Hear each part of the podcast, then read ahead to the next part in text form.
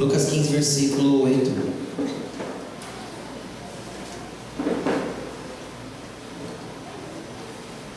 Acharam? Essa é uma palavra que ela. Vou, vou dar a expressão que o Ale usou, achei muito interessante o que ele falou.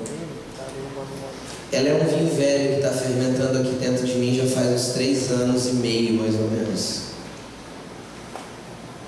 Essa palavra eu recebi parte dela de alguém. Alguém depositou sobre minha vida numa mesa. E para falar que eu nunca falei dela, teve uma vez que eu falei, obrigado, Teve uma vez que eu falei a respeito dela num ambiente só de pastores. Mas Jesus falou que eu precisava falar nessa manhã a respeito dela para poder trazer entendimento para você. E eu de certeza que Jesus vai trazer um entendimento a respeito da movimentação e daquilo que a igreja dele precisa ser. Lucas 15, ele fala de três parábolas. Lucas 15 retrata a parábola da dracma perdida, da ovelha perdida e do que você conhece como filho pródigo. Mas eu quero mudar os três títulos dessa palavra, porque título não foi Jesus que pôs na Bíblia. Título foi depois que compuseram esse subtítulo que tem aí no meio. Lucas 15 retrata as três igrejas. E nós vamos falar das três hoje. E eu queria começar pela igreja Dracma. Então, como esse gostaria de ler com você, nós vamos, eu quero que você mantenha Lucas 15 e nós vamos ler três partes separadas e eu quero ir retratando logo com você. E se você quiser ter entendimento disso, pede para Jesus fazer isso crescer, que a revelação ela é expansiva. Pode ser que Jesus me dê algo, mas dê algo maior ainda no teu coração. Diz assim, versículo 8: Qual é a mulher que tendo dez dracmas, se perder uma, não acende uma candeia, varre a casa, procura diligentemente até encontrá-la, e tendo achado, reúne as amigas e vizinhas, dizendo: Alegrai-vos, alegrai-vos comigo, porque achei a dracma que tinha perdido. Eu vos afirmo que de igual modo há júbilo diante dos anjos de Deus por um pecador que se arrepende. Vamos retratar uma por uma.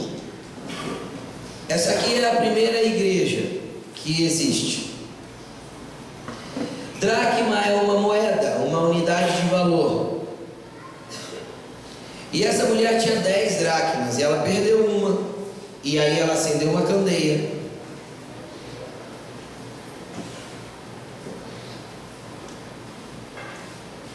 Varreu a casa, procurou diligentemente para poder encontrar.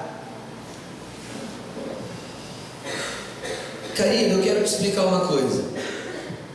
Esse é o retrato da, de parte da igreja evangélica brasileira, ou mundial, não sei. Do Brasil eu posso falar porque eu estou aqui. Essa é uma igreja que as pessoas que estão inseridas ali dentro, para quem está presidindo esta igreja, está à frente desta igreja, ele não enxerga vidas, ele não enxerga filhos, ele enxerga dracmas. Tudo que ele precisa de uma multidão para ele poder extrair valores, dinheiro daquelas pessoas. E essa igreja é tão complicada, tão complicada, cara, que ela está em trevas, porque a dracma se perdeu dentro da própria casa e precisou ser acendida uma candeia para poder encontrar, ou seja, havia escuridão naquela casa.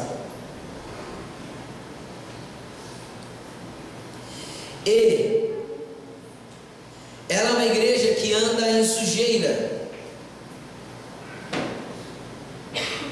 Porque a casa precisou ser varrida para a dracma ser encontrada.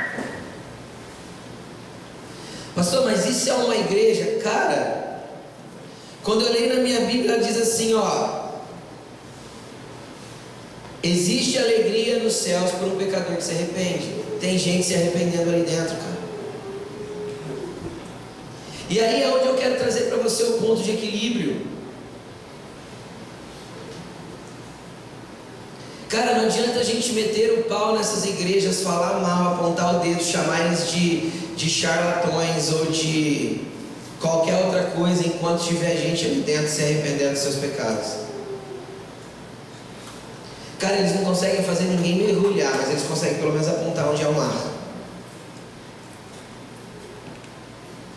Entenderam? Eles não conseguem ninguém fazer relar nem o pé deles na água. Mas eles conseguem pelo menos dizer: o mar é ali. Jesus existe. E Ele pode fazer milagres. Mesmo que toda a intenção deles seja extrair o que as pessoas têm. E você já deve ter ouvido esses discursos. Você já deve ter ouvido aqueles discursos de isso, leve para casa que você vai ser abençoado. Você já deve ter ouvido discursos de passe aqui, deixa a tua oferta que você vai receber algo lá. Não é assim? Toque aqui, ou rele ali. Porque eles precisam de uma coisa palpável para fazer as pessoas tentarem sentir Deus. Que Deus não está lá, cara, tem trevas. Mas Jesus continua salvando através daqueles caras, por incrível que pareça. Então, qual que é o nosso posicionamento, cara? Meter o pau? Bater na noiva? Apontar o dedo, acusar, mesmo que seja uma casa suja, não varrida? Cara, infelizmente não. Nosso papel é orar e sair da água de vez em quando e arrastar pessoas que estão perdidas, tentando, tentando entender o que areia significa quando você já está submerso num oceano profundo da graça. E arrastar essas pessoas para dentro desse oceano, porque o dia que elas conhecerem Jesus, contemplarem Jesus, não só de ouvir falar, cara, elas, elas não vão conseguir ficar nesses lugares. Mas esses caras vão continuar atraindo dracmas. Agora tem uma coisa. Dracma normalmente só quer dracma. Não quer Jesus. Entenderam o que eu quero dizer? A pessoa vai lá para quê? Para ficar rica, para sair da miséria, porque tem demoniada, porque precisa de uma cura, porque precisa disso. Lá não é uma igreja, cara, na essência, é um supermercado. A pessoa vai buscar o que ela precisa e vai embora para casa. E paga por isso. Só que lá tem gente que ainda continua se arrependendo. Falando, cara, é esse negócio de Jesus mesmo que é o caminho, mesmo que ele não entenda. Cara, nós precisamos orar para um tempo de justiça sobre a igreja brasileira e sobre o Brasil. E justiça não é ruim, cara. Justiça é ruim para quem está em trevas, para quem está com Jesus, justiça é top.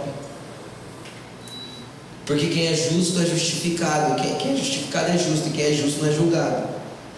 É? Então esse, esse é o retrato da primeira igreja que eu quero mostrar para vocês. Tudo que se vende é moedinhas. E ali há como Jesus desceu a Zorrag no templo. Um covil de ladrões. Mas continua sendo o templo, cara. Entenderam? Agora eu quero ler com você a outra igreja. Versículo 3. Então lhe propôs Jesus esta parábola: Qual dentre vós é o homem que, possuindo cem ovelhas e perdendo uma delas, não deixa no deserto as noventa e nove, vai em busca da que se perdeu até encontrá-la? Achando-a, põe sobre os ombros, cheio de júbilo, indo para casa, reúne os amigos e vizinhos e dizendo: Alegrai-vos comigo, porque já achei a minha ovelha perdida. Digo que assim haverá maior júbilo no céu por um pecador que se arrepende do que por 99 justos que não necessitam de arrependimento. Segunda igreja retratada aqui é a igreja, essa igreja aqui, ela parece bonita. Apesar dela não ser centrada totalmente no que Jesus quer, ela é uma boa igreja. Qual que é essa igreja? É a igreja onde a pessoa que está à frente ou os caras que estão à frente enxergam as pessoas como ovelhas deles. Vocês são ovelhas. Quem é desta casa não é ovelha minha. Graças a Deus, não tenho ovelhas. Glória a Deus. Você é ovelha de Jesus, cara. Jesus falou assim: As minhas ovelhas ouvem a minha voz e me obedecem. Quem é ovelha de Jesus aí diz amém? Amém. Cara, você está ouvindo a voz dele e obedecendo? Que ovelha que é de ovelha de Jesus não ouve a voz, não obedece. Então não conhece o pastor que tem. Você não consegue ouvir a voz de Jesus, você não é ovelha dele. Eu já vasculhei meu, eu já vasculhei o Novo Testamento no grego. Não existe pastores de homens, não existe ovelhas de homens no Novo Testamento. Os pastores levantados no Novo Testamento é para apacentar o rebanho do Senhor. E aí a gente criou até uma expressão entre os pastores, minha ovelha. Quem já ouviu isso? Aí a ovelha lá do meu aprisco. Misericórdia. Cara, eu não tenho ovelha. E nem aprisco. Jesus tem. E eu estou lá dentro junto. Glória a Jesus. Entendeu? Ninguém foi promovido a ajudante do oleiro. Todo mundo é vaso e é barro. E aí o que, que acontece? Numa igreja onde a, a ótica da liderança é ovelhas, ele trata as pessoas como animais. Como assim, pastor? Cara, toda intenção do, do, do criador de ovelhas, eu não sei nem se tem um nome. Toda a intenção de um criador de ovelhas é extrativista. Também. Ele cria, ele cuida, mas com a intenção de tirar algo. Entende? Ele cuida, ele mima e tal, mas ele quer tirar a lã, cara. Ele cuida, ele mima, mas ele quer tirar o leite. Ele cuida, ele mima, mas no final de tudo, quando ela não dá mais lã boa, ele quer matar e comer a carne.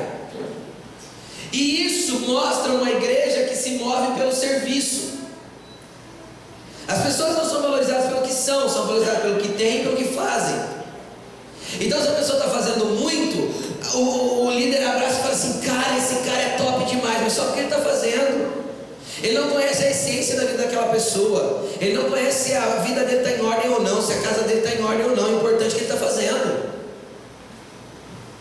A mesma coisa acontece com quem nessas igrejas. Ele, ele, ele mima para poder tirar a lãzinha, que aí são um pouco mais de lã para ele.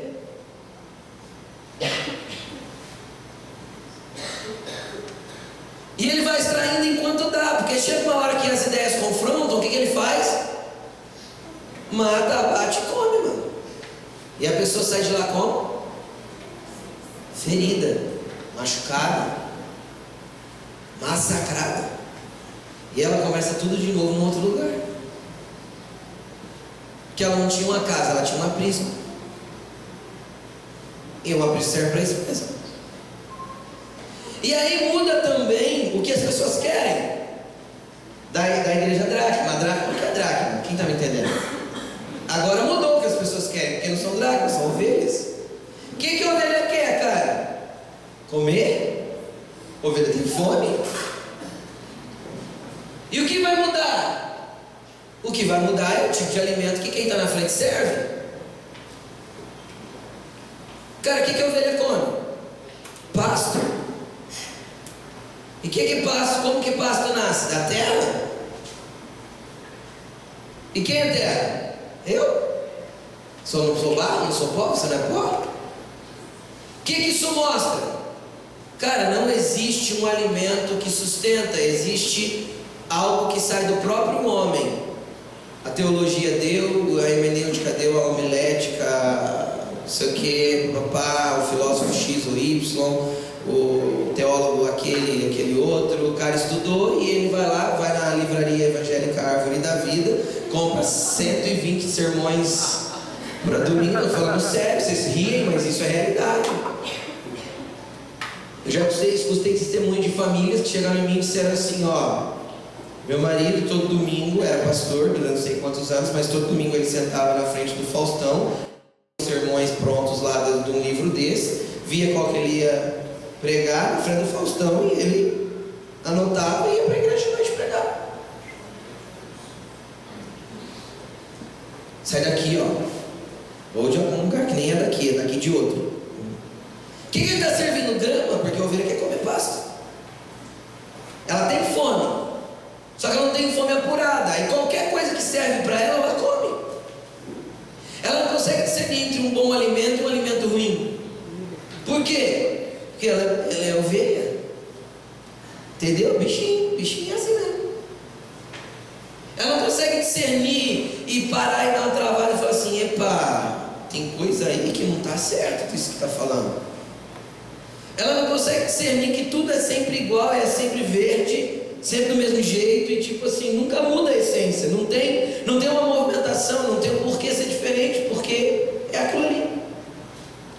E aí essa ovelha vai conversar com o pastor para falar, pastor, a gente precisava trazer algo novo. Você está contente? Você está contente? Se é o meu tchau que te prende, goodbye my friend.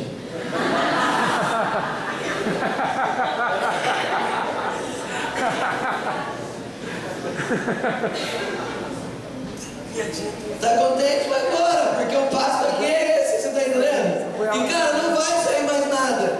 Essa foi a lá Eu vou te explicar, não vai sair mais nada. Por quê, cara? Porque esse cara que tá na frente, ele não quer ser diferente. Porque ele já tem o aprisco, o pastinho, e tá tudo bonitinho, organizadinho. Pra que mexer, cara?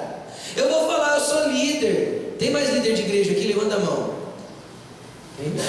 É só os dois mesmo, os dois corajosos aqui. Cara, fazer igreja é um troço que não é fácil. E quanto mais a gente mexe, cara, mais a gente soa. Mais a gente geme, mais a gente chora dentro do quarto, mais Jesus espreme a gente. E espreme, velho, e dói. E quanto mais a gente fala Jesus, a gente quer entrar no tempo certo do Senhor e naquilo que o Senhor está fazendo. Cara, mais a gente vai ter que ralar. Cara, eu vou falar, a maioria não quer. Não quer. Porque tá bom?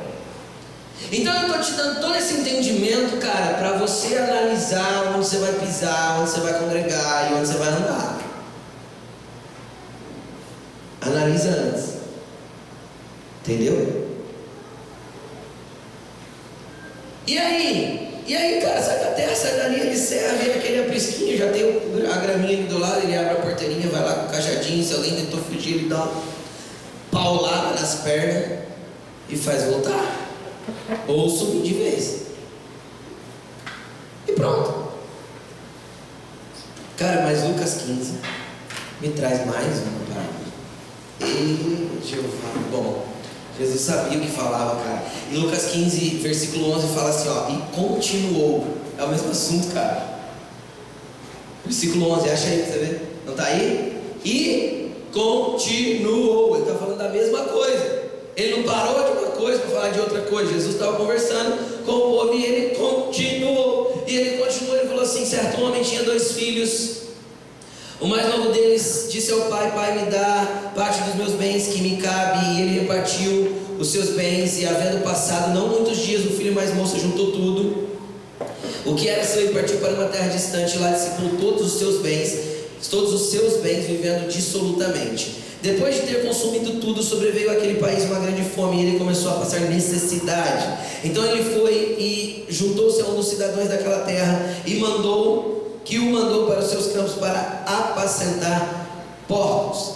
Ali ele desejava fartar-se das alfarrobas que os porcos comiam, mas ninguém lhe dava nada. Então, caindo em si, disse: Quantos trabalhadores na casa do meu pai têm abundância de pão, e eu aqui padeço fome. Me levantarei e irei para ter com meu pai e direi: Pequei contra o céu e diante de ti já não sou digno de ter chamado seu filho. Me trata como dos seus empregados ou trabalhadores. E levantando-se foi para o pai e o pai vendo que ele vinha de longe o avistou e compadeceu-se dele, correndo, o abraçou e o beijou. E o filho disse: Pai, pequei contra o céu perante ti, não sou digno de ser chamado seu filho. O pai, porém, disse aos seus servos: Trazei depressa a melhor roupa, vestiu, coloque nele um anel no dedo, sandálias nos pés, trazei e matai um novilho cevado, comamos e regozijamos-nos, porque este meu pai estava morto e viveu, estava perdido e foi achado. E começaram a regozijar-se. Ora, o filho mais velho estivera no campo e, quando voltava, ao aproximar-se da casa, ouviu músicas e danças. Chamou um dos criados e perguntou o que era aquilo. Então ele informou: Teu irmão veio e teu pai mandou, mandar, mandou matar um novilho cevado, porque ele voltou bem. E ele indignou-se, não queria entrar. Saindo, porém, seu pai procurava conciliá-lo. Mas ele respondeu: Pai, há tantos anos te sirvo, sem jamais transgredir a tua ordem. Nunca me deste um cabrito sequer para se alegrar com os meus amigos. Vindo, porém, esse teu filho que desperdiçou os seus bens com as meretrizes, você mandou matar um novilho cevado? Então o pai respondeu: Meu filho, tu estás sempre comigo, tudo que eu tenho é teu. Entretanto, é preciso que nos regozijemos e nos alegremos, pois este irmão estava morto e reviveu, estava perdido e foi encontrado. Cara, a terceira igreja é a igreja essa daqui. Porque aqui não é uma igreja, é uma casa. Porque aqui não tem ovelhas, tem família.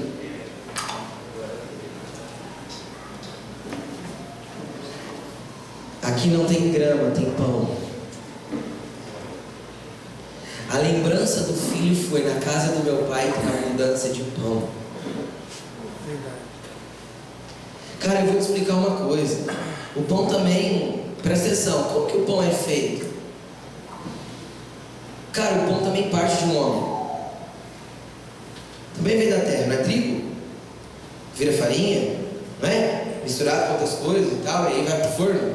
Esse é o detalhe, cara. Quem serve pão já passou pelo processo, velho, ou tá passando pelo menos. Também vem o trigo, também vem da terra.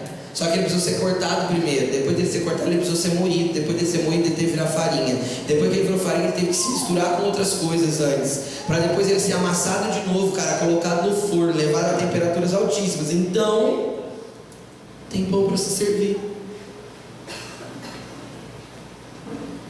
Só serve pão, cara, quem passou pelo processo.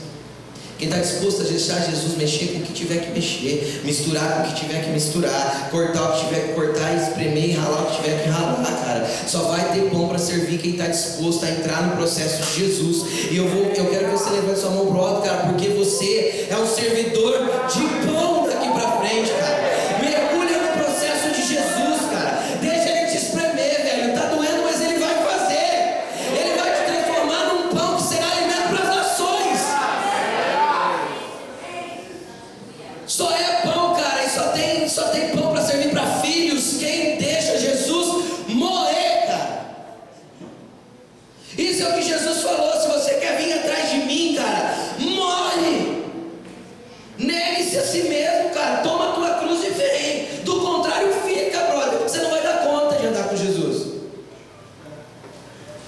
Você quer viver a tua vidinha do teu jeitinho, cara? Fica, pelo amor de Deus, não vem não.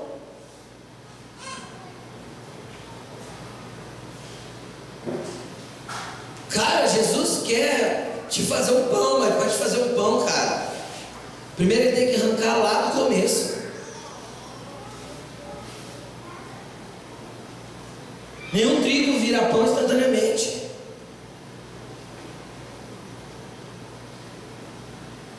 Não vira. Agora sabe o que que. Eu não lembro, foi, é, lembrei. Eu escutei o, o Luciano Subirá falando isso numa conferência que eu estava. Eu não sou o cara de assistir muitas pregações no YouTube, quem está perto de mim sabe. Quase eu nunca vejo. E eu estava numa conferência e, e o Luciano pregou o seguinte. Pregou não, ele explicou o seguinte, que certa vez ele foi no interior do Paraná e convidaram ele para conhecer uma roça de de trigo. E ele entrou meio daquele trigo, e o trigo não tem o trieiro. Sabe o que é um trieiro de roça, né? Um lugar onde o trator passa ou o carro passa. Trigo não tem. Você pode, quando quem já foi no interior do Paraná, ali você vê as, as plantações de trigo, realmente elas são inteiriças, ela não tem aquelas, é só nas beiradas. Só que o agrônomo precisa entrar lá no meio para averiguar como está o crescimento e tal. E o que, que ele faz? Ele manda a caminhonete no meio e vai. E o Luciano estava junto com ele dentro da caminhonete e falou assim, cara, o que você vai fazer? Você vai quebrar tudo isso daí?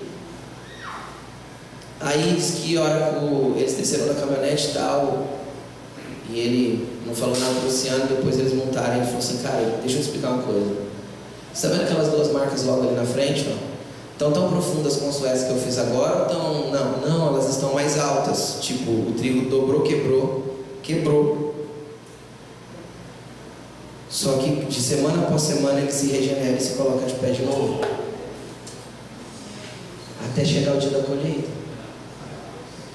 Cara, se tem alguém pisando em você, cara, Não esquenta, Jesus está só te fazendo ser um trigo forte e grande.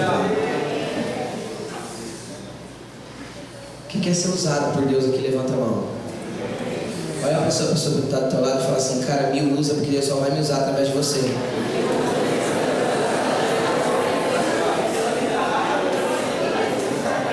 O problema, cara, é que você quer ser usado por Deus e não está disposto a ser usado por ninguém. Quando as pessoas te usam, você espirra, cara. Você briga. Quando você vai no restaurante e o garçom não te atende bem, cara, você tem coragem de chamar o gerente, cara. Arranca uma semente do bolso, entrega na mão dele e fala, brother, você está precisando de um incentivo. Toma semente para você. Dá vintão para ele, cara. Não chama o gerente, não.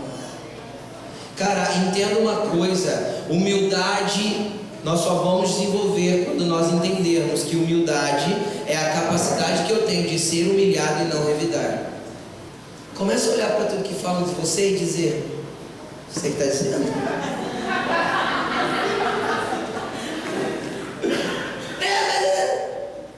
Você que está dizendo? Não é assim que eu me enxergo, não é assim que meu pai me enxerga, não é assim que o reino me enxerga. E pode moer um pouquinho mais porque eu vou virar pão. Porque eu vou servir uma geração. Jesus está preparando um povo, cara. Está preparando você para ser líder de gente, velho. E você não precisa pensar na igreja, não. Até porque a igreja quem quer a igreja. Não dá. Quando Jesus falou para mim, você vai ter uma igreja, eu falei assim, Jesus, o senhor está na casa do servo errado. Acho que ele riu, não deixou ouvir, mas tenho certeza que ele riu, depois ele vai explicar. Cara, entenda uma coisa, você pode cuidar de gente, cara, incendiar a tua casa ou a tua igreja, mesmo que ela seja dracma, velho. O dia que você apresentar Jesus para as pessoas dentro dessa igreja, é o dia que a pessoa conhece Jesus, ela não consegue mais caminhar de outro jeito. Jesus é fascinante. Como canta na rock, é brilhante e radiante, né? Jesus é top, cara. E quem anda com ele é... tem jeito. E aí o que, que acontece nessa casa? Acontece nessa casa, cara, que dentro de uma casa paterna e geracional sempre vai ter treta de irmão. Acha? Só lá em Madagascar. Tinha treta de irmão nessa casa aqui? Sempre vai ter treta de irmão, cara. Só que tem que ter um pai para saber lidar com o negócio. Já viu o pai quando os dois filhos brigam e fala assim, vai lá, abraça, pede perdão. Vai. Vai, bicudo, vai. Pede perdão. Perdão.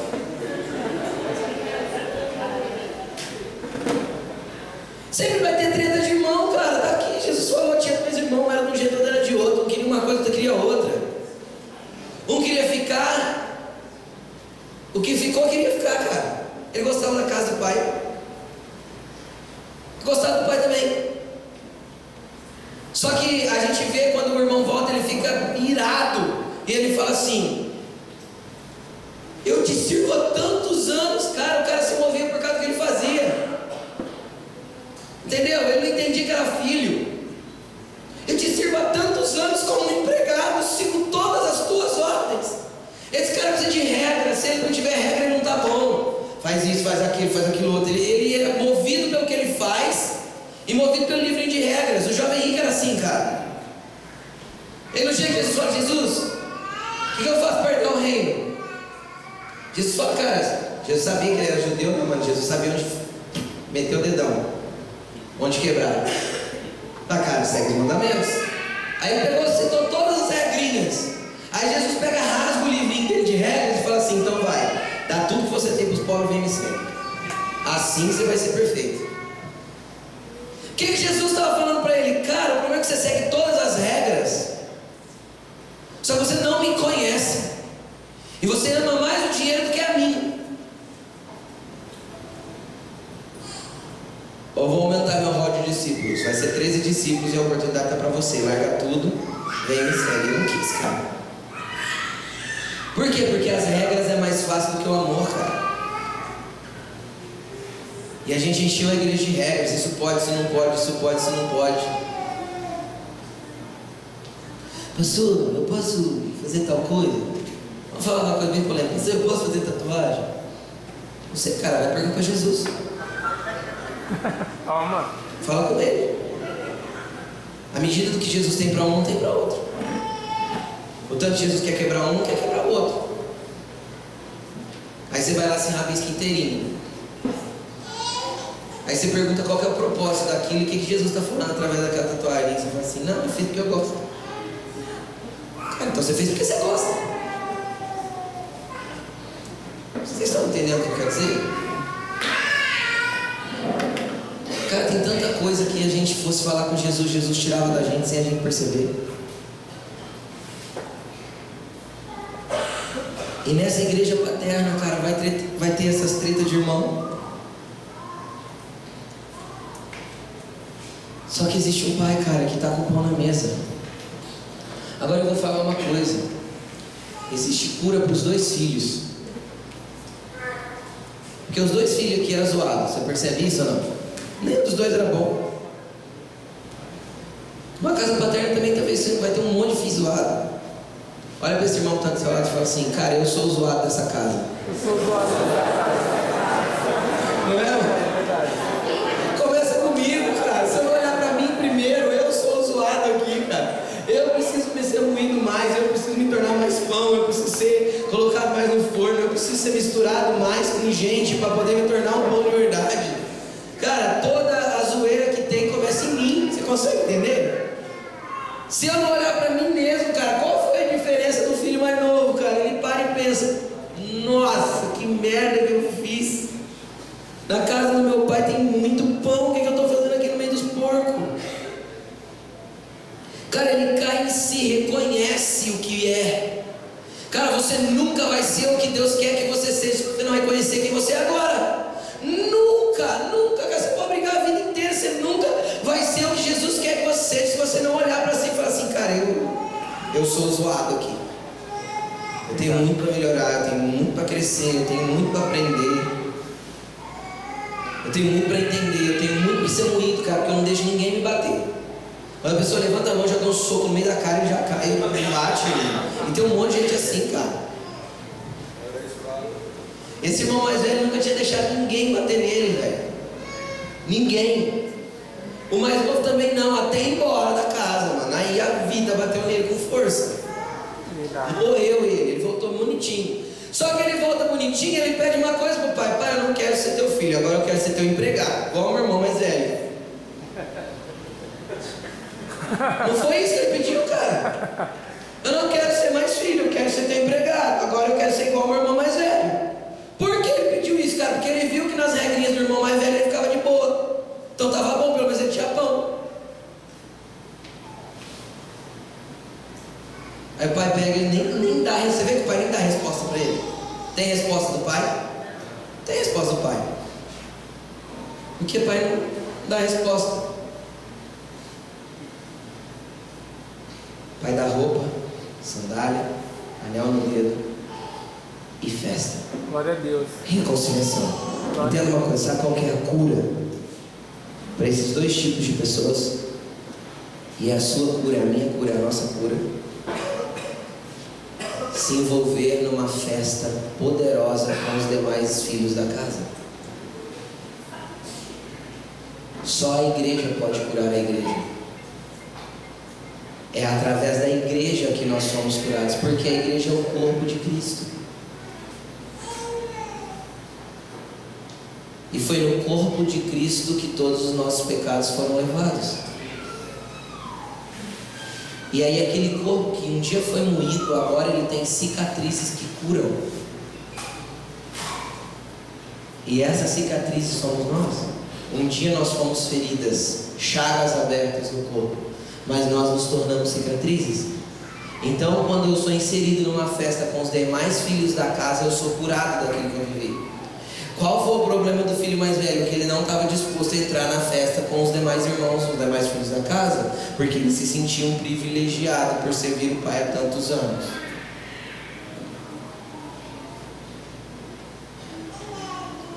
Cara, nós estamos Quem é da casa sabe, nós estamos numa pilha ferrenha para fazer uma igreja mais família e menos estrutura. Mais cheirando gente. Mais parecendo casa paterna. Mesmo que tenha as tretas e um monte de gente zoada. É isso que nós queremos, cara. Você sabe o que é uma igreja, cara? É um monte de gente ruim seguindo Jesus que é bom. Entendeu? É isso. É para isso que estamos aqui. E cara, eu vou te falar uma coisa.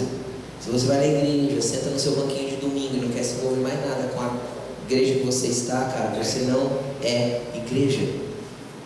Porque existe um jargão, eu já falei isso aqui, aqui na nossa casa, eu já falei um monte de vezes. Existe um jargão evangeliquez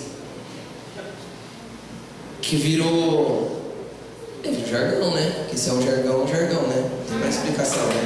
É isso mesmo. Eu sou a igreja. Quem já ouviu isso? Hã? Cara, entenda uma coisa, você não é igreja, mano. Porque não existe igreja um. Existe igreja dois ou três reunidos. Eu sozinho não sou igreja. Você sozinho não é igreja. Nós juntos somos a igreja. Igreja é junto. E você sozinho é o que, cara? Cara, você sozinho quase que não é nada. Mas se você é parte da igreja e está sozinho, então você é filho. Entendeu? Você é filho do Pai, morada do Espírito Aleluia. e noiva do nosso gostoso Jesus. Entendeu? Se você está sozinho, mas se você é um sozinho, cara, você não é nada. Que nem filho dá para você ser sozinho, porque Deus tem uma família. E não existe família de ser você e Deus só. Entendeu? Cara, tudo que Jesus vai fazer na terra é pela igreja, através da igreja. E igreja é junto, e só a igreja pode fazer festa por um pecador que se arrepende. É uma reunião. Você vê que os dois primeiros têm festa no céu, né? mas não tem festa na igreja. Você percebeu isso ou não? As outras duas igrejas falam, e houve festa no céu por um pecador que se arrependeu. Aqui não. Aqui a festa é no céu, mas a festa do céu se manifesta na casa. Entendeu? Porque quando um pecador se arrepende, os anjos continuam fazendo festa, mas a casa também celebra. E aí o pão, o nível de alimento sobe. Porque ele sai do pão e entra no cordeiro. Aí você não experimenta só do pão que está sendo servido, você experimenta do cordeiro que está se derramando entre nós também. Aí você não experimenta só do pão que está sendo servido, que é a palavra, você chapa com o vinho do Espírito também. Porque o cordeiro vem. Aleluia. Eu queria te convidar a ficar de pé, cara. Entenda uma coisa, igreja. São palavras do Rick Warren que eu gosto. Não anseie pelo ideal enquanto você critica o real. Não existe igreja perfeita, velho. Não existe casa perfeita. Porque ela é feita de gente. Então entenda uma coisa. Incendeie com amor, seja um filho daqueles que derramam amor na vida de todo mundo dentro da casa que você está inserido. Pastor, e se ela ainda não é casa, e se ela é um aprisco? Cara, então você tem que ser uma ovelha, mas que você precisa procurar um pão para se alimentar, porque você não se conforma mais em ser ovelha.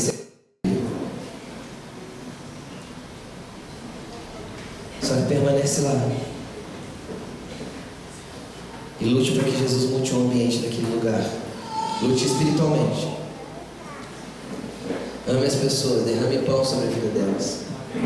É a partir de você que Jesus quer construir esse pão, cara, no lugar que você estiver. Você é o primeiro que tem que ser moído, espremido, misturado, ser levado por fogos, jogado às altas temperaturas. É você que Jesus quer, cara. Você tem que servir aquilo que você é. Ninguém pode servir aquilo que não é. Feche seus olhos. Queria convidar o Ali para subir aqui já. Feche seus olhos e comece a falar: Jesus, eu quero ser parte de uma família espiritual. Sim, Senhor. Jesus, eu quero ser o irmão exemplar, nem o mais velho, nem o mais moço nesse caso, eu quero ser o irmão exemplar. Jesus, eu quero caminhar para te conhecer cada dia mais, eu quero comer pão, eu quero comer do cordeiro, ter a tua presença.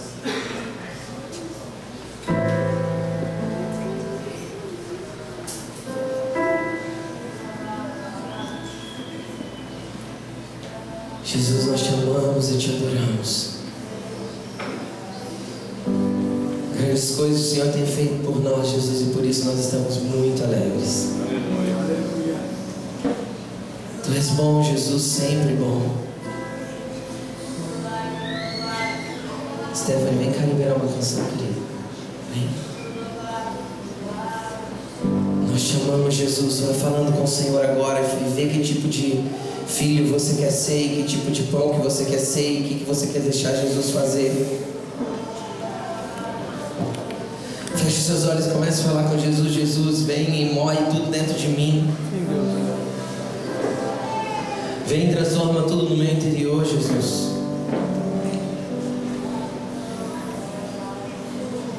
Vem e mexe comigo até o ponto que eu, que eu me torne aquilo que possa ser alimento para os meus irmãos.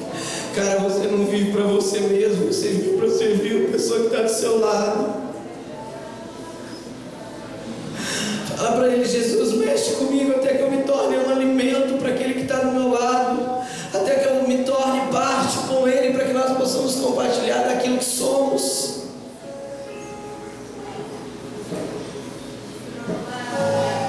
Ora vai chegar